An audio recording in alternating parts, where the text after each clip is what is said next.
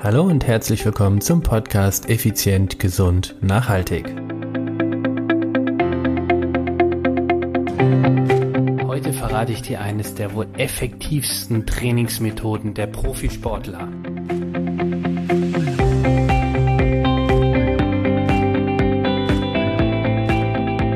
Hallo, ich bin Stefan Schlegel, dein Personal Trainer, Unternehmer und Mentor. In der heutigen Folge möchte ich dir eine richtig geniale Trainingsmethode vorstellen, beziehungsweise auch mal etwas genauer erklären. Es dreht sich um das Thema Höhentraining. Sicherlich hast du irgendwann schon mal davon gehört, Höhentraining, ja, das Training in der Höhe. Die Profisportler fliegen dorthin oder dorthin, um einfach in der Höhe zu trainieren. Aber was für ein Sinn ist das? Jetzt möchte ich dir das Ganze mal in Ruhe erklären und auch ja, und dir auch vermitteln, wie auch du dieses unglaublich aus meiner Sicht und aus meiner Erfahrung effektive Trainingstool nutzen kannst, um deine Leistung signifikant zu beschleunigen. Und wie du weißt, ich spreche nicht aus Büchern, ich zitiere nichts, sondern ich spreche aus der eigenen Praxis, wie ich es selber an meinem Körper erlebt habe, ausprobiert habe und erfolgreich damit war. Also, was ist überhaupt Höhentraining? Als Höhentraining wird das Training in der Höhe bezeichnet. Deshalb heißt es ja so. Man spricht hier ab einer Höhe von circa 2000 Meter allgemein davon, dass eben die Luft dort dünner wird. Der Sauerstoffgehalt ist mit 20,9 Prozent überall auf der Welt im Prinzip gleich. Der Luftdruck jedoch sinkt mit zunehmender Höhe, wodurch gleichzeitig der Sauerstoffpartikeldruck der Umgebungsluft eben abnimmt. Beispielsweise beträgt der Luftdruck auf Meereshöhe 1013 Hektopascal und auf einer Höhe von zweieinhalbtausend Meter nur noch 740 Hektopascal. Das heißt, die Luftzusammensetzung und damit der Sauerstoffanteil sind, zumindest in dem für Höhentraining relevanten Bereich, hier sprechen wir ungefähr von 1900 bis 2500 Höhenmeter, auf verschiedenen Höhen weitgehend gleich. Der Sauerstoffpartikeldruck sinkt mit zunehmender Höhe entsprechend dem Luftdruck, sodass ein Kubikmeter Atemluft in der Höhe weniger Sauerstoff enthält als auf Meeresniveau. Dieser Faktor führt somit zu einer, naja, nennen wir es mal Unterversorgung unseres Körpers mit dem Sauerstoff, dem sogenannten Hypoxie. Also das heißt, Höhentraining wird auch oft Hypoxietraining genannt. Also soweit klar? Ich denke schon. So, was sind das, was, was hat dieses Höhentraining aber für Auswirkungen? Also wir befinden uns irgendwo als Beispiel klassisch gesehen zwischen 1900 und 2500 Meter Höhe. Ein Aufenthalt in der Höhe führt im menschlichen Organismus durch das verringerte Sauerstoffangebot zu einer Reihe von Anpassungsprozessen der, der, ja, wie soll ich es ausdrücken? Der Körper, genau, das ist am besten so. Der Körper reagiert mit der Bildung roter Blutkörperchen und gesteigerter Atmung. Das heißt, wenn du schon mal in der Höhe unterwegs warst, dann hast du bestimmt schon festgestellt, dass du anfängst zu hecheln. Also du wirst kurzatmiger. Komme ich später nochmal drauf zu. Genau dieses ist der eigentliche Hauptgrund für, für Ausdauerathleten, Höhentrainingslager aufzusuchen. Dazu zählt eine Sensibilisierung der Atemtätigkeit, spricht also, also sprich der Ventilation bei Belastung des Körpers. Ebenso wird bereits von der ersten Stunde des Höhenaufenthalts die Ausschüttung des körpereigenen Hormons Erythropoetin, kurz EPO, stimuliert. Also EPO kennst du mit Sicherheit aus anderen äh, äh in anderen Zusammenhängen, aber EPO ist ein völlig körpereigenes Hormon und EPO wird in den, in den Nieren produziert und sorgt im Knochenmark für die Neubildung sauerstofftragender roter Blutkörperchen. Gleichzeitig wird im Körper vermehrt Hämoglobin bereitgestellt. Und das Hämoglobin bindet den Sauerstoff und hat dadurch eine positive Auswirkung auf die Ausdauerleistungsfähigkeit, indem sich die Sauerstofftransportkapazität im arteriellen Blut erhöht. Okay, also heute jetzt ein bisschen komplizierter vielleicht, Aber es gibt den einen oder anderen Crack unter euch, der das halt genau wissen will. Deshalb habe ich mir heute überlegt, mal ein bisschen, naja, nennen wir es mal Fachjargon, etwas äh, rauszuhauen. Also, und, und nicht zuletzt werden auch günstige Einflüsse des Höhentrainings auf Größe und Funktion der Mitochondrien, also den Kraftwerken der Zelle, und eine Stimulation der Wachstumshormonausschüttung angenommen. Es gibt viele, wirklich viele Studien und sie kommen zu dem Ergebnis, dass körperliche Belastung unter Hypoxie, also in der Höhe, zu Veränderung auf muskulärer Ebene wie einer erhöhten Aktivität von Enzymen des Sauerstoffwechsels führen. Also, ebenso konnte eine Zunahme des muskulären Sauerstoffspeichers, dem Myoglobin, beobachtet werden. Also total viele Ins und, und sonstiges heute drin. Also, sagen wir es mal auf gut Deutsch, ähm, alles, was zuständig ist, um den Sauerstoff im Körper zu transportieren, wird entweder vermehrt, neu gebildet oder optimiert. Die Nieren schützen den Organismus gegen Abnahme der Pufferkapazität durch Ausscheidung der Substanz Bicarbonat. Auch dieser Vorgang bleibt natürlich nicht ohne Folgen. Das heißt, die Ausschüttung von Bicarbonat führt in der Höhe zu einer verminderten Pufferfunktion des Körpers. Hm, das kennst du sicherlich hm, durch ähm, naja, also hierdurch kann die Übersäuerung, die bei intensivem Training entsteht, nicht mehr so gut ausgeglichen werden. Also die Ermüdung tritt schneller ein. Eine derartige Veränderung der Pufferkapazität geschieht sehr schnell. Aber nach Rückkehr auf Seehöhe erreicht das Bicarbonat dann aber einen höheren Wert mit besserer Pufferkapazität als vor dem Höhenaufenthalt. Das bedeutet, wenn du wieder zurückkommst, ist deine Schwellenleistung, also ich nenne es mal ganz salopp, das ist jetzt äh, wissenschaftlich nicht perfekt ausgedrückt, aber damit du es vielleicht besser verstehst, deine Schwellenleistung, also der aeroben, aerobe und anaerobe Schwelle, ist deutlich besser, weil deine Pufferkapazität, oh, das sind aber auch heute echt Wörter, einfach deutlich besser ist. So, wie solltest du jetzt in der Höhe dann trainieren? Infolge dieser vorhin genannten Einflüsse sind sportliche Parameter wie Ausdauer, Schnelligkeit und insbesondere die Reaktionsschnelligkeit, motorisches Gleichgewicht und Bewegungskoordination schon bei kurzem Aufenthalten in der Höhe beeinträchtigt. Also ich kenne es vom Race Across America. Da fahre ich dann mit dem Fahrrad über den Wolf Creek. Also ich bin lange in den Rockies unterwegs und irgendwann fahre ich über 3300 Meter den Pass hoch und äh, ja, da ist, äh, da bist du echt schon ein bisschen langsam, so mit motorisch und Gleichgewicht und ja, da, da brauche ich ein bisschen länger, um das alles zu rea realisieren. Wenn mich einer was fragt, dann bin ich da etwas langsamer mit der Antwort. Die Maximalkraft und die Kraftausdauer hingegen sind unter akuter Hypoxie, also in der Höhe, kaum verändert. Auswirkungen zeigen sich erst nach längeren Sauerstoff Sauerstoffmangeln. Also auch hier ganz klar zu verstehen, es geht um die Ausdauer und die Schnelligkeit, motorische Gleichgewicht und Bewegungskoordination. Das ist in der Höhe eingeschränkt oder ja, ich nenne es mal beeinträchtigt.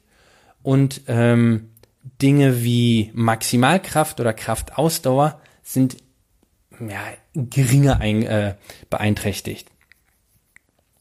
Und daher und ganz wichtig ist ein Training in der, mit der gleichen Intensität, wie du es im Tal oder zu Hause gewohnt bist, quasi erstmal noch nicht wirklich möglich.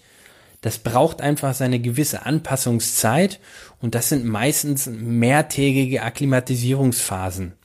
Also da äh, kannst du nicht hoch irgendwo auf 2000 Meter Höhe oder auf 2300 und dann in deinen gewohnten Wattzahlen irgendwie in die Pedale treten oder sonst was. Das funktioniert nicht. Jetzt ist natürlich noch die Frage, was für Trainingsformen gibt es in der Höhe? Jetzt habe ich überlegt, ja, wie kann ich das am besten im Podcast erklären, weil ich will es auch nicht zu kompliziert machen. Also, im Prinzip gibt es mehrere Möglichkeiten. Die bekannteste Möglichkeit ist die sogenannte Live High and Train High. Das bedeutet, Live High, du lebst in der Höhe und trainierst aber auch in der Höhe. Das machen die meisten Sportler. Jetzt gibt es aber auch ähm, verschiedene Höhentrainingszentren oder Höhenkammer oder so wie wir, also äh, wir bei uns äh, bei Contigo haben einen äh, Höhengenerator und Höhentrainingszelt. Das heißt, wir trainieren dann quasi mit Maske oder in einem Zelt oder schlafen in dem Zelt. Und da ist dann oftmals so dieses Live High and Train Low kannst du dann zum Beispiel auch machen. Das bedeutet, Du lebst in der Höhe, trainierst aber im Tal. Als Beispiel, du hast ein, bist im Trainings, äh, im Hotel irgendwo auf 2400 Meter Höhe und fährst dann mit dem Auto einfach gerade immer runter auf 1000 Höhenmeter und trainierst dort ganz gemütlich. Hat den Vorteil, du kannst die, die Intensitäten, die du sonst gewohnt bist, nach wie vor weiter ausüben. Kommst dann aber hoch und dadurch und jetzt wird's spannend, ist aber auch die Regeneration dann langsamer, weil du dann in der Höhe ja bist und die vorhin genannten Anpassungsprozesse im stattfinden. Und die dritte und ich sage jetzt mal letzte Möglichkeit ist, ähm, du, du living, also living low, also du, du, du lebst unten und trainierst nur in der Höhe. Das ist das dann zum Beispiel, was bei uns meistens passiert, ähm, wenn du mit einer Maske trainierst. Das heißt, du, du bewegst dich ganz normal irgendwo in, in, in deinem, bei uns dann im äh, Rhein-Neckar-Kreis, irgendwo auf, ah, was haben wir hier, glaube ich, 300 bis 400 Höhenmeter, also 200 bis 400, irgendwo auf der Höhe bist du unterwegs, kommst dann zu uns in den Club, kriegst die Maske auf und zack, bist du auf 2300 Meter Höhe. Das ist natürlich eine komplett andere Hausnummer. Und ähm, diese Art von, von ja, Trainingsmethoden nennt man dann intermittierendes Höhentraining oder hypoxiegestütztes Training. Es gibt aber auch jetzt nicht die optimale Trainingsmethode. Also weder das äh, LLTH, also Live Low Train High oder Live High Train Low oder Live High and Train High. Ähm, das ist jeder Athlet äh, oder jeder Mensch ähm, reagiert anders auf das Höhentraining und ähm, für jeden ist auch vielleicht die unterschiedliche Trainingsmethode die optimalere. Also von daher, es gibt nicht die perfekte. Wissenschaftlich erwiesen ist es, dass Höhentraining, ob jetzt intermittierend oder, oder komplett, ähm, ist definitiv leistungssteigernd. Ganz klar. Jetzt die Frage natürlich, naja gut, wenn ich jetzt irgendwo, ähm, keine Ahnung, nach St. Moritz oder äh, irgendwo in die USA fliege, wie lange soll ich denn äh, dieses Höhentraining durchziehen? Und hierbei sind viele Experten und Mediziner unterschiedlicher Meinung. Eine Mindestaufenthalt von einer Woche bis zu zehn Tagen ist jedoch erforderlich, um eine ausreichende Anpassung eines, naja, effizienten und leistungssteigernden Training durchzuführen. Optimal geeignet wären Aufenthalte von drei bis vier Wochen. Also Hochleistungssportler fahren zum Beispiel mehrmals im Jahr speziell in Höhentrainingslager. Um, sie machen dann sogenannte Höhentrainingsblöcke.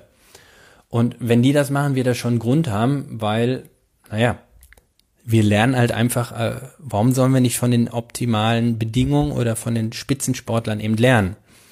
Also im Idealfall hast du mehrere Blöcke, wie habe ich das gemacht? Hm, unterschiedlich. Also ich habe es auch in mehreren Blöcken gemacht und war für mich einfach auch das Optimale. Wie gesagt, ich habe da zwei Möglichkeiten. Entweder ich schlafe unter einem Höhenzelt. Wir vermieten übrigens auch diesen Höhengenerator. Also by the way, sollte das für dich interessant sein. Also ich schlafe dann unter so einem Höhenzelt. Das habe ich zum Beispiel drei Wochen lang gemacht.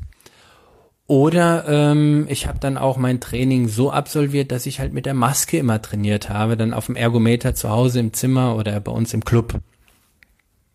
Jetzt aber die alles entscheidende Frage. Wie lange hält denn diese positive Wirkung des Höhentrainings überhaupt an?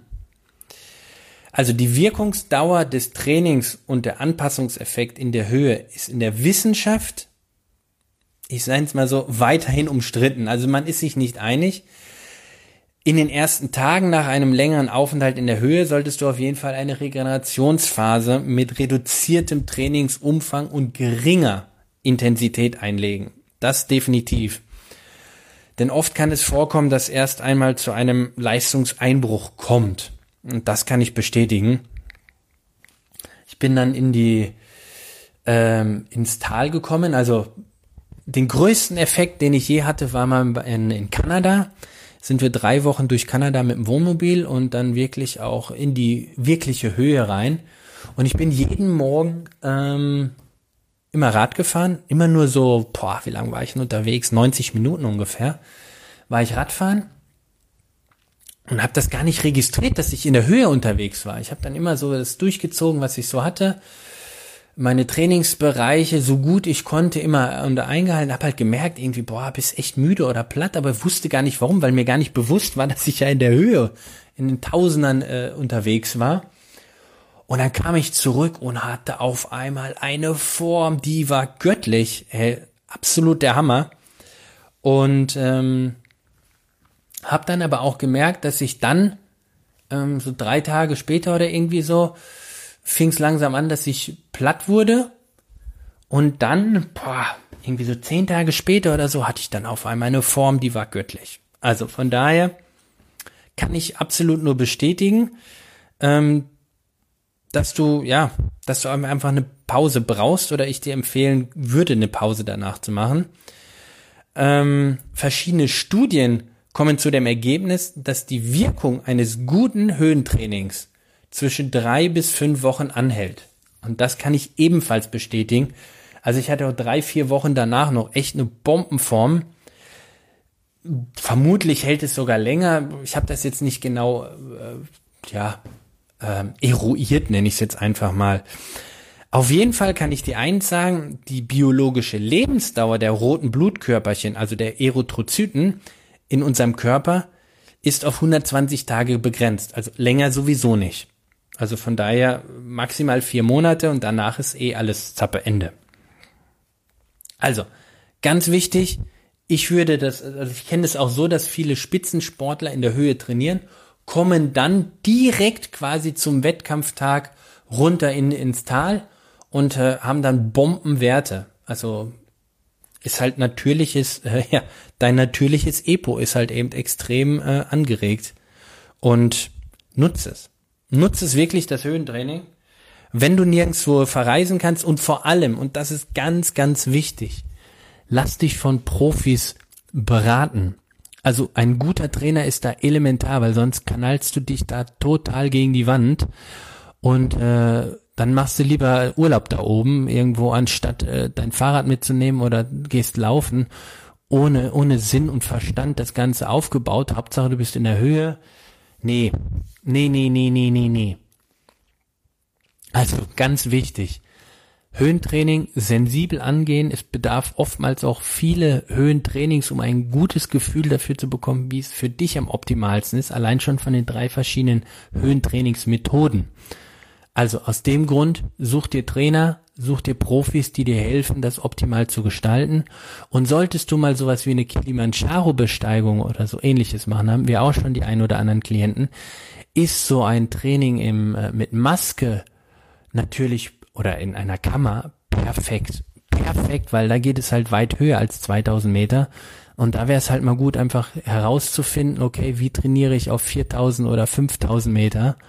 Oder wie, wie reagiert mein Körper darauf? So kannst du mögliche, naja, wie heißt es, ähm, Höhenkrankheiten, ich will nicht sagen vorbeugen, aber schon ein Stück weit reduzieren. Und es wäre schade, du, äh, du gibst viel Geld aus, investierst viel Zeit und kaufst dir tolle Kleidung und Equipment, machst die Kilimanjaro-Besteigung und äh, wirst dann höhenkrank, weil du einfach das nicht noch zusätzlich äh, mitgemacht hast. Also nutze die Möglichkeiten, die Technik heutzutage bietet, ob in einer Kammer, in einem Zelt oder bei, wie bei uns zum Beispiel mit, mit einer Maske, hat alles den gleichen Effekt und äh, du wirst deutlich, naja, besser vorbereitet sein. Und das ist, denke ich, das Entscheidende ja, dass du dich optimal vorbereiten willst. Und das ist mein heutiger Hack der Profisportler, das Höhentraining.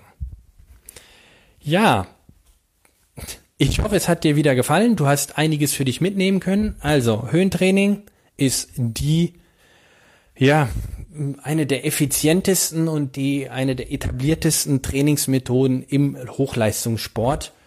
Daher nutze es. Es ist eine ganz klare Abkürzung.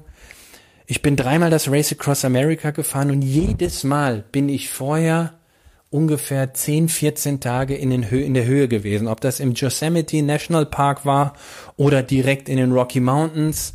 Ähm, ich habe immer geschaut, dass ich über 2000 Meter Höhe bin.